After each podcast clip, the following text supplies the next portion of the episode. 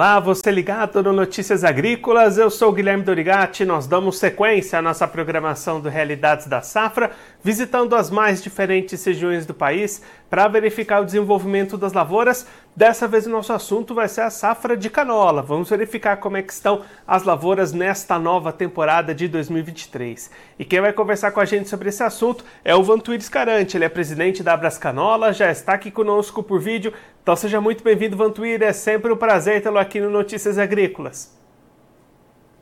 É, boa tarde, Guilherme, é, ouvintes do Notícias Agrícolas. Para nós é um prazer poder contribuir com, com o trabalho de vocês e divulgar um pouquinho mais esse avanço da, da cultura da canola a nível Brasil. E um ano bastante é, interessante para nós, que a gente está dando um passo grande na, na cultura também, né? Antônio, os trabalhos de plantio já se encerraram aqui no país. Como é que foi essa implementação da cultura? As condições foram boas para plantar? A gente teve aumento de área? Que balanço a gente pode fazer dessa etapa inicial de cultura? É, nós tivemos um, um clima bastante propício para a implantação. É, nesse momento temos aí um pequeno percentual que, que ainda está em, em, em fase inicial, a grande área já está na, na fase vegetativa e nós temos a felicidade de dizer que esse ano, a nível de Brasil, nós passamos as cifras de 100 mil hectares de canola. Então, é um trabalho que, que vem se, se a, acontecendo a, ano a ano, né, esse crescimento, e esse ano a gente é, novamente temos um crescimento de, de mais de 25% da área cultivada. Então, é importante dizer que esse é um trabalho é, muito contínuo da, da associação e também dos demais parceiros que, que ano após ano estão acreditando na cultura também, né? E aí, Vantui, com esse, essa boa implementação que você comentou, a partir de agora, como é que estão as expectativas, as previsões de clima? Deve se manter tudo bem? Tem algum risco aí pela frente? Como é que vocês estão acompanhando esse caminho que ainda tem pela frente? É, a gente sabe, né, que, que todos os cenários estão mostrando é o ninho, né? Então, esse é um, um, fator que a gente tem um pouco de preocupação. Gostaríamos que o clima tivesse, é, sim, nesse período, ter um clima um pouco é, de inverno, que seria frios mais intensos nesse momento, para a cultura ser importante. Não está acontecendo, é, é claro, é, temos um pouco mais de clima fechado aí, é, mais chuvas que, que o normal.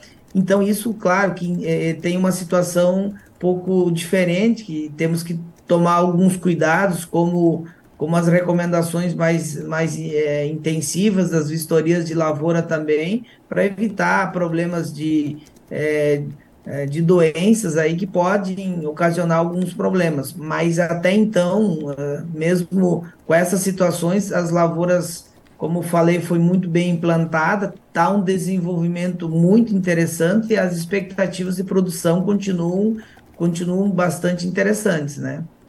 E aí, Vantur, quando é que a gente deve ter colheita acontecendo? Nós tivemos, é, temos uma pequena parcela da área aí que, que é na região é, centro, que na região Brasília e em torno, que já foram colhidas algumas pequenas áreas, né, com rendimentos até acima de 2 mil quilos, é, áreas pequenas, né, que planta, é, que faz a semeadura num, num período é, bem precoce, né, então isso é uma pequena é, a área colhida, mas a, a, grande área colhida, ou seja, a área que implantada no Rio Grande do Sul, que, que detém praticamente toda a área do Brasil, a, começa as, as colheitas em, em meados é, de setembro, né? Então temos um caminho ainda pela frente, né? E aí, Vantur, você comentou nessa região específica ali acima dos 2 mil quilos. Qual que é a expectativa de vocês para a safra de uma forma geral? Nós tivemos uma média na safra que passou de, de é, próximo de 1.800 quilos, média geral, então é óbvio que a gente tem um crescimento de área de, de mais de 25%, Então, mas as expectativas a gente busca é, manter essa produtividade, né? as lavouras bem plantadas, boa, bem conduzidas. Claro que vai ter esse fator climático que vai definir muito isso lá na frente também, né? E aí, Vantur, para a gente olhar um pouquinho para o outro lado, para o lado do mercado, a gente tem acompanhado um momento difícil, né? Para soja, milho, trigo, preços caindo. Como é que está essa situação de mercado, de comercialização nesse setor da canola? Então, o importante é que no setor canola é, é um, o mercado é, é é, nessa mesma linha, né, vai se adaptando à realidade, mas o produtor aí ele teve boas opções quando ele fez a implantação, ele pôde optar em, em contratos de garantias, né, e nessa, nessa linha aí o produtor ele também está um pouco mais tranquilo nessa relação. Mas a, o que a gente vê para frente, né, os, os a área que o produtor optou em não fazer contratos, né, está variando entre 85% a 90% da, da, do preço do, do, soja. Mesmo com, com essas bases de preço, é, com expectativa de, de 25 a 30 sacos, ou 1.500 a 1.800 quilos por hectare, a rentabilidade ainda fica muito interessante, né? Otui, muito obrigado pela sua participação, por ajudar a gente a entender um pouquinho melhor esse momento, esse cenário para as lavouras de canola. Se você quiser deixar mais algum recado ou destacar mais algum ponto para quem está acompanhando a gente, pode ficar à vontade. É importante agora nesse momento é monitorar as lavouras, fazer os tratos culturais é, orientado pelo departamento técnico, e aí a gente está com expectativa, sim, de, de, de, uma boa produtividade, as fábricas estão se preparando para absorver toda essa produção, então o mercado tem garantido, tanto o mercado interno como externo, então a gente continua nessa batida e vamos em frente aí fazer essa cultura prosperar ainda mais. Eu agradeço e fico à disposição aí para para a gente evoluir também nas conversas e atualizações da, da Canola. Muito obrigado. Arthur, mais uma vez, muito obrigado. A gente deixa aqui o convite para você voltar mais vezes, a gente seguir acompanhando o desenvolvimento dessa safra aqui no país. Um abraço e até a próxima. Já.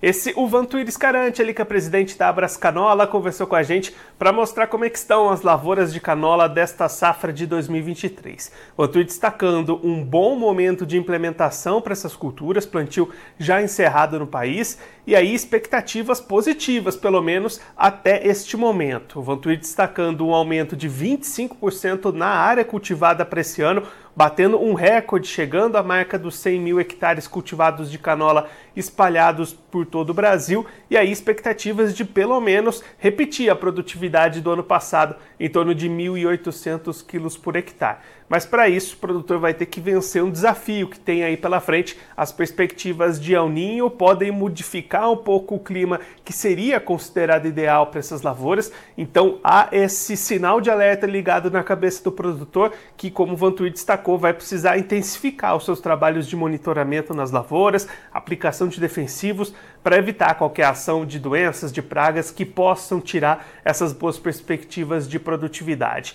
Do lado da comercialização, Vantur destacando que aquele produtor que fechou contratos no momento da implementação conseguiu boas oportunidades de negócios, está com uma, uma situação mais tranquila, mais favorável. Já aquele que deixou essas áreas para negociar lá na frente tem uma situação um pouquinho mais complicada, mas mesmo assim as perspectivas de produtividade são boas, então as rentabilidades também devem aparecer para essa safra 2023 de canola, que claro, a gente vai seguir acompanhando todo o desenvolvimento até a hora da colheita prevista lá para meados de setembro, começando lá no Rio Grande do Sul, o maior produtor de canola do Brasil.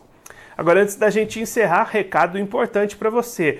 A votação, a premiação da melhor história de um agricultor chegou na sua fase final. Já foram escolhidas as cinco finalistas e agora cabe a você assistir as cinco histórias e escolher qual é a melhor, qual deve ser consagrada como a melhor história de um agricultor. Então você pode entrar no site do Notícias Agrícolas, lá vai ter o caminho para você participar da votação, ou você que está acompanhando a gente agora, pega o seu celular, coloca no QR Code que está aparecendo aí na tela, assim você já vai direto para a página da votação, assiste as cinco histórias e escolhe qual delas que, na sua opinião, merece ser a grande vencedora da melhor história de um agricultor. A gente conta com o seu voto e com a sua participação. E a premiação da melhor história de um agricultor tem o patrocínio ouro da Singenta. Você já conhece o Acessa Agro? É a plataforma de benefícios da Singenta onde você ganha pontos através da compra de produtos Singenta. São mais de 3 mil itens, então vá agora mesmo ao acessaagro.com.br. Se você é agro, acessa. Agora eu vou ficando por aqui, mas a nossa programação volta daqui a pouquinho. Então continue ligado no Notícias Agrícolas.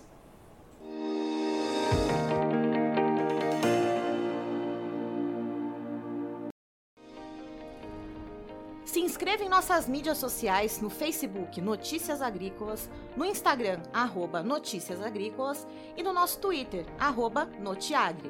E para não perder nenhum vídeo, não se esqueça de nos acompanhar no YouTube e na Twitch Notícias Agrícolas Oficial.